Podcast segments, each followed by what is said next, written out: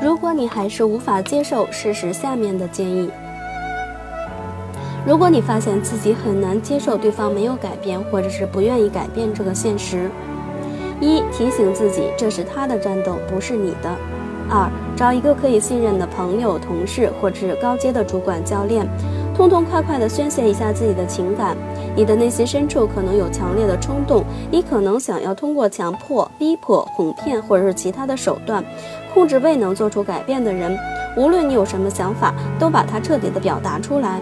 宣泄过后，宣泄过以后，你在面对无法改变的人时，就不会受困于这些冲动了。